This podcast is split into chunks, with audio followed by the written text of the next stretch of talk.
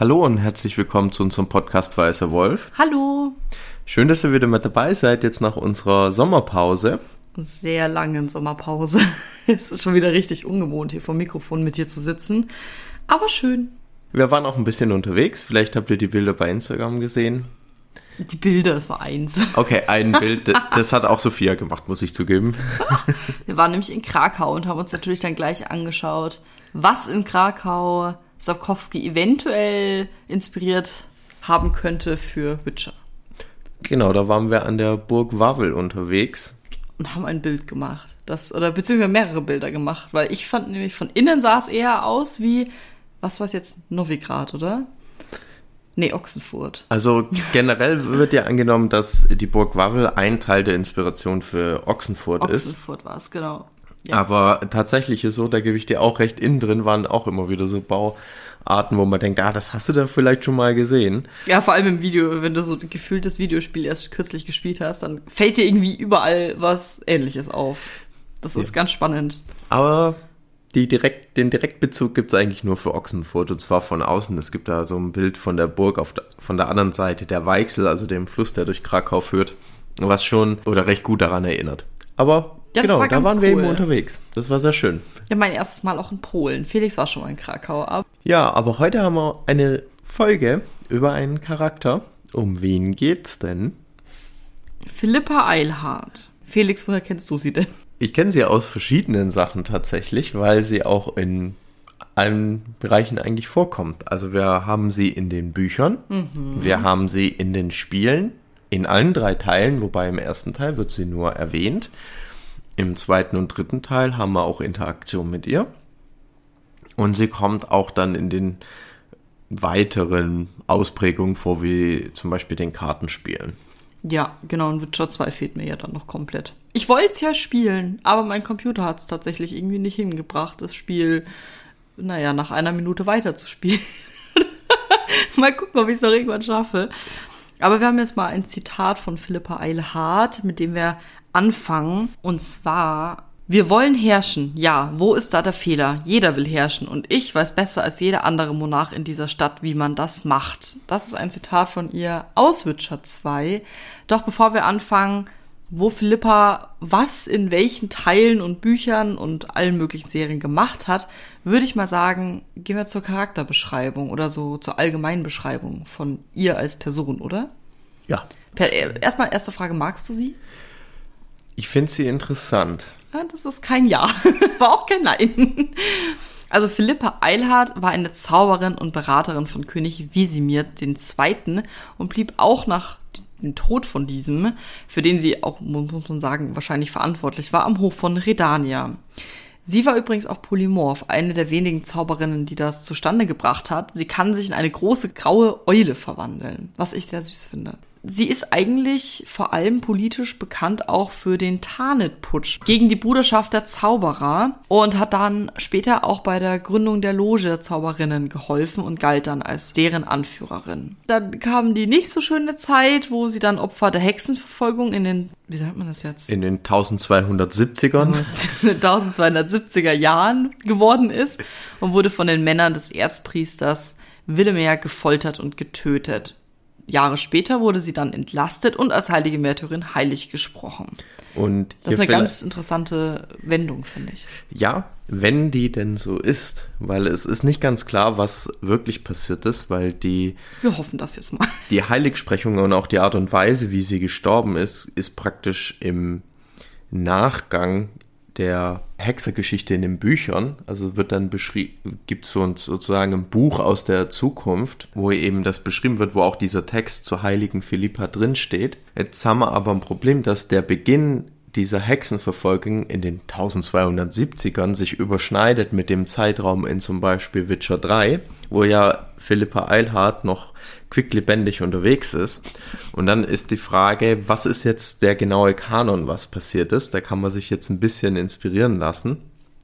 Und da gibt's verschiedene Theorien dazu, weil die äh, Spiele nämlich kaum diese ich nenne es mal, Bücher der Zukunft berücksichtigen, was ja auch logisch ist, weil in den Spielen haben wir ja selber darauf Einfluss, wie die Handlung vor sich geht. Deswegen ist es da schwierig, das abzubilden. Mhm. Und da gibt es dann so ein paar Vermutungen. Also die eine oder naheliegendste ist natürlich, okay, in Witcher 3 begegnet uns Philippa und nach Ende der Handlung in Witcher 3 passiert dann einfach das, dass sie von der Hexenverfolgung geschnappt und getötet wird. Wäre jetzt das naheliegendste. Andere Variante wäre natürlich, okay, sie wurde da gar nicht geschnappt und das hat sich einfach verdreht oder einfach die Handlungen sind hier unterschiedlich, was den Kanon der Bücher und den Kanon der Spiele angeht. Mhm. Das ist ja öfter so. Da sind wir ja oft schon drauf gestoßen, dass die Zeitreihen jetzt nicht so 100% vielleicht auch zusammenpassen. Ja, hier muss, hier ist es echt ein bisschen schwierig.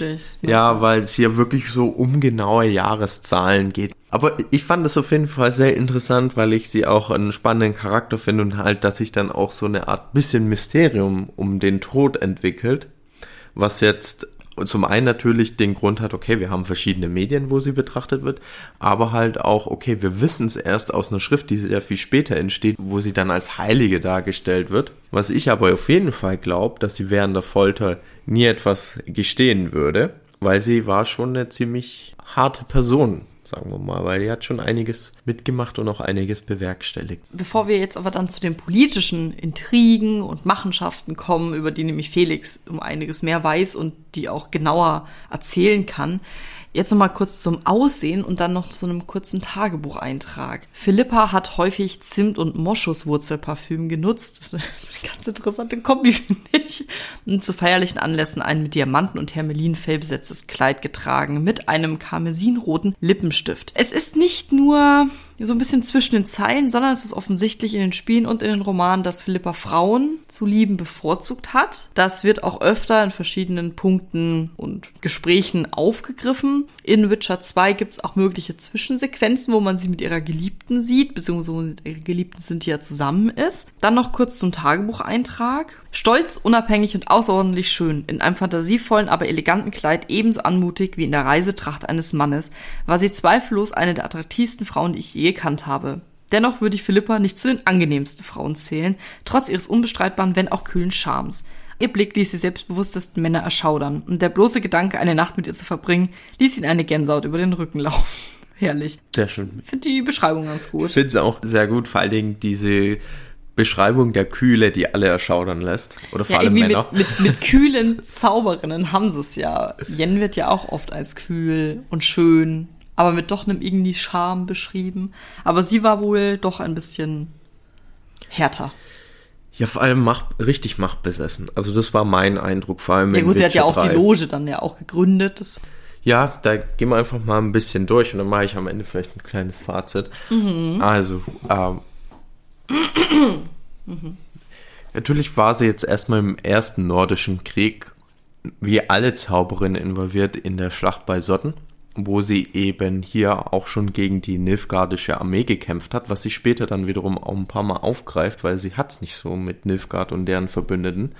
Hatten wir auch schon. Aber auf jeden Fall, wo sie dann unterstützt, ist bei der also in der Hexerhandlung bei der Jagd auf den Zauberer Rins. Auf jeden Fall trifft sie hier in Ochsenfurt auf Gerald und seine Gruppe. Crew. Und hilft hier dabei, Rins aufzuspüren. Dabei geht sie auch recht, sage ich mal, direkt vor. Also sie haben eben einen Mann gefasst und sind gerade dabei, den zu befragen, aber der guten Philippa geht es da nicht schnell genug und dann wendet sie eben ihre magischen Künste an, um eben Informationen über Rins und dessen Aufenthaltswort aus ihm herauszupressen, was, sage ich mal, ein eine sehr direkte Methode ist. Es ist Folter. Folter, man kann es ja auch beim Namen nennen. Und später ist es auch so, da der Rins wurde begleitet von so einer Gruppe von Schlägern, Auftragsmördern und Gerald setzt die eben außer Gefecht. Charmante Gruppe. ja, und Philippa hat ja auch dann nicht lang gezögert und hat dann einen von denen, der gerade im Sterben lag, so dann endgültig über den Jordan befördert. Um dann aber komischerweise ganz am Ende, als es Gerald schafft, Rins zu stellen, verhindert sie das, indem sie Gerald kurz lähmt mit der Begründung, dass es ja um etwas Größeres ging und das jetzt eben nicht möglich gewesen wäre. Ich liebe das ja immer. Immer der Satz. Es geht um was Größeres. Du wirst es später verstehen. Sowas. Finde ich auch immer sehr interessant, vor allem du denkst ja so, Alter, jetzt Ja, haben wir hier ja. so viel gemacht.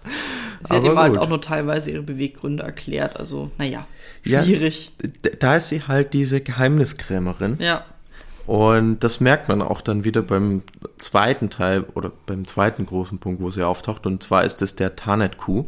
Für den sie auch so bekannt ist. Hier war es eben so, auf der Insel Tarnet gab es eben ein Konklave der Großmarke und die gute Philippa war dann eben darin involviert, alle Personen zu verhaften, die im Verdacht standen, mit Nilfgaard verbündet zu sein. Daran erkennt man sehr gut dieses, diese Geheimdienstaspekt und dieses Geheimnis. So, da werden alle dahin gelockt und dann sorgt sie dafür, dass eben hier alle Verbündeten Nilfgaards verhaftet werden und dann eben auch gerichtet werden sollen, was dann später, wo es dann nicht ganz dazu kommt. Verbündete werden dann auch nochmal befreit, dann kommt es zu Kämpfen. Am Ende entkommt Philippa hier eben wieder durch ihre Eulengestalt. Ja, du hast ja das, das Spannende vergessen. Gerald wurde ja geblendet und Philippa hat ihm geholfen, das Augenlicht auch wieder zu bekommen. Das war zwischendurch noch. Ja, da passiert sehr viel. Es gibt auch noch verschiedene Gespräche. Auf jeden Fall entkommt sie dann eben aus dem Bereich als Eule. Und dann treffen wir sie später wieder, oder zumindest in Geschichten in Witcher 1. Dann vom Inhalt her, in Witcher 1 treffen wir sie tatsächlich gar nicht, sondern sie wird nur in Gesprächen erwähnt, da taucht eben ihr Name auf. Also zum Beispiel in einem der Handelsviertel hören wir eine Stadtbewohnerin, die sagt, die Zauberin Philippa Eilhart ist in der Stadt. Uh. mystisch. In Witcher 2 allerdings nimmt sie eine größere Rolle ein und hilft tatsächlich auch. Hier kommt es ein bisschen drauf an, die Art der Interaktion mit ihr, welchen der beiden Hauptstränge man verfolgt. Also geht man den Hauptstrang mit, ich nenne ihn mal Roche, oder wählt man den Hauptstrang mit Jorvet, wo man dann mit der guten Saskia zu tun hat. Den hast du ja genommen. Nee, den habe ich eben nicht genommen, deswegen. Ach so, ich Ich dachte den- irgendwie immer, du hast den, den genommen. Na Nein, gut. ich habe den anderen genommen und ich hatte mir noch mal vorgenommen, einen Speicherstand da zu machen, wo ich den anderen wähle. Auf jeden Fall ist es so, Philippa hat hier enge Beziehungen zur Zwergenstadt Wergen, die später noch einen wichtigen Bereich annimmt. Und sie hat da ein Lehrling oder angeleinte Zauberin, vielleicht auch Geliebte. Ja, ich, schätze, das war die Geliebte. Man sieht sie dann auch am Ende des ersten Kapitels in einem Megaskop, wo sie mit dem Verschwinden von Triss zu tun hat, die man dann versucht wieder zu finden. Aber der Hauptpunkt ist, sie in, im zweiten Kapitel gibt es so einen Nebel, den man durchqueren muss. Und hier hilft einem eine Eule durchzukommen als Eule. Gerald. Und das ist eben wahrscheinlich Philippa. Und wenn man eben den äh, Inhaltsstrang nimmt, Jorvet zu unterstützen, ist Philippa stark involviert, weil man möchte ja dann Saskia unterstützen. Saskia ist so eine Anführerin, die den Anderlingen vor allem helfen will. Spoilerwarnung. Saskia ist eigentlich ein Drache. Und wenn man eben diesen Inhaltsstrang wählt, ist man auf die Hilfe von Philippa angewiesen, weil die gute Saskia verwundet ist und Philippa stellt eben ein Heilmittel her. Betrügt aber alle insgeheim. Oh, bom, wer hätte es gedacht? Ich, ich habe damit jetzt nicht gerechnet. Kurz bevor wir zu Witcher 3 kommen, es gibt Lippa auch in The Witcher Battle Arena. Sie ist eine der spielbaren Helden der Magierklasse natürlich. Es ist ein inzwischen eingestelltes Spiel und natürlich hat sie dann halt auch eine große Rolle in Witcher 3. In Witcher 3 vor Quest erstmal Rückkehr ins Krummholzmoor. Wo trifft man wieder auf Anzeichen von Philippa? Ja, es ist eigentlich eher so ein, eine gewisse Andeutung. Also man findet. Solche Anzeichen. Genau. Ja. Man findet eine Puppe, die offensichtlich für schwarze Magie genutzt werden soll, also so eine Art Kontrolle. Was aber besonders an der Puppe ist, ist, dass die mit Federn ausgeschmückt ist, was eben hier an Philippa und ihre Eulengestalt erinnern soll. So, in Witcher 3 hat Philippa dann wieder eine größere Rolle. Sie hat so mehrere Motive. Also eins geht darauf zurück, während der vorangegangenen Handlung wurde sie mal von Radovid gefangen genommen und der hat ihr die Augen ausgestochen. Sie hat es alles überlebt und sind jetzt eben auch als Geblendete auf Rache. Und je nach Entscheidungsfolge bekommen sie die dann auch relativ direkt. Neben dem Handlungsstrang wird sie eben auch rekrutiert, um die wilde Jagd aufzuhalten. Sie bietet vor allem Siri eine gleichberechtigte Partnerschaft in der Loge der Zauberin an. Also die ist jetzt gegründet und man kann so annehmen, dass Philippa hier eben die Anführerin dieser Loge ist und großes Interesse dran hat, Siri in die Loge aufzunehmen. Und sie unterstützt deswegen auch später Gerald dabei. Hier geht's dann um den Sonnenstein, weil damit wollen sie die wilde Jagd herauslocken. Und sie hat dann eben verschiedene Interaktionen. Zum Beispiel kritisiert sie Gerald für seine übervorsichtliche Haltung und seine Vorsicht oder Abneigung eher gegenüber der Loge. Abschließend erfahren wir auch so, oder zumindest erzählt sie es, dass das ihre Absichten wären. Und zwar wollte sie nämlich Jennifers Platz ähm, dem Hof vom Kaiser von Nilfgaard einnehmen und eben dann Siris Beraterin werden, wenn sie weil Siri ja dann irgendwann Kaiserin werden würde. Und sie hoffte einfach, dass Gerald Jennifer mitnehmen würde und so, sich das dann in die einfach Reise, Reisetasche einpacken und husch ja, mit Jennifer. So einfach ablenken. Hier, komm mit. Ja, genau. Fällt auch gar nicht auf. Und jetzt ist der Platz frei. Huch, ich bin auf einmal da. Mhm. Aber sie hat auf jeden Fall sehr zielstrebige Pläne, das kann man sagen. Ja, und man weiß nie, was sind die wirklichen Pläne oder was stand hinter allem. Klar, sie wollte sich an Radovid rächen. Sie hat auch versucht, Versuche unternommen, ihr Augenlicht zurückzubekommen, was später auch nie ganz klar ist. Hat sie das irgendwann vielleicht mal geschafft oder nicht? Ja, ich finde das eine immer sehr, sehr undurchsichtige Person. Ja, auch dann ihre starke Nähe zu den Geheimdiensten, diese ganzen Involvierungen in die Aufstände und die Loge vor allem. Die Nähe zu Gerald, wie ungefähr jede zweite Zauberin. es passt irgendwie alles zusammen und ich finde, das macht sich so richtig mystisch, weil ich habe bei der Loge immer so ein bisschen dran gedacht, das geht schon so ein bisschen in die Richtung einer Schattenregierung. Ne, so im Hintergrund die ganzen Berater und Beraterinnen, ja, die die Geschicke ja, lenken. Ja, tun sie ja auch. tun sie auch mehr oder weniger und manchmal gibt es dann so verrückte Könige, die dann wieder ausbrechen und es ist, ich finde es auf jeden Fall super spannend und auch wie sie sich da bewegt und wie sie halt ein klares Ziel hat, Macht zu haben. Man weiß bei ihr nie, woran man wirklich ist. Ein gutes Beispiel ist zum Beispiel die Jagd auf Frins. Sie hilft Gerald und der Truppe unheimlich, um ihn dann am Ende zu lähmen und dann nicht zu verraten, wieso. Und das kommt halt immer wieder vor und man hat, also ich hatte ständig so ein Gefühl bei ihr, so, ich, man weiß nie so richtig, woran man ist. Und das finde ich sehr spannend. Mhm. Ich habe dem jetzt nicht mehr hinzuzufügen. Mir hat es auf jeden Fall viel Freude gemacht. Schön. Wie man vielleicht gemerkt hat, habe ich jetzt ein bisschen reingesteigert. Hast du noch ein abschließendes Wort? Nein. Dann würde ich sagen, sind wir am Ende der heutigen Folge. Ja, am Ende meiner Kräfte schon für diesen Sonntag. Ich bin so müde. Gestern Dinnig. Ein Krimi-Dinner. Dankeschön. Und es ging so lang. Jetzt bin ich so müde. Aber ich freue mich trotzdem, dass wir jetzt wieder da sind. Und vor allem ja auch dann mit Witcher 3. Genau, wir haben Witcher 3 vor der Brust. Als das, klingt, das klingt so negativ. Ja, es ist halt, nein. Es, es, ist halt riesig. Es, es hat halt so viel Inhalt und es ist jetzt auch so viel vorgekommen in der Zwischenzeit. Ich weiß gar nicht, wo man anfangen soll, aber das sparen wir uns auf. Ich würde sagen. Ich weiß aber, wo wir anfangen sollen. Ich habe schon eine Gliederung. das finde ich sehr schön. Okay, dann hören wir uns in der nächsten Folge. Wir wünschen euch einen schönen Sonntag und freuen uns, dass ihr wieder da seid. Oder vielleicht noch da seid. Oder neu dazugekommen seid. Schickt uns gerne Fragen oder Diskussionspunkte und ich freue mich auf das nächste Mal. Oder Themenwünsche. Oder Themenwünsche. Super.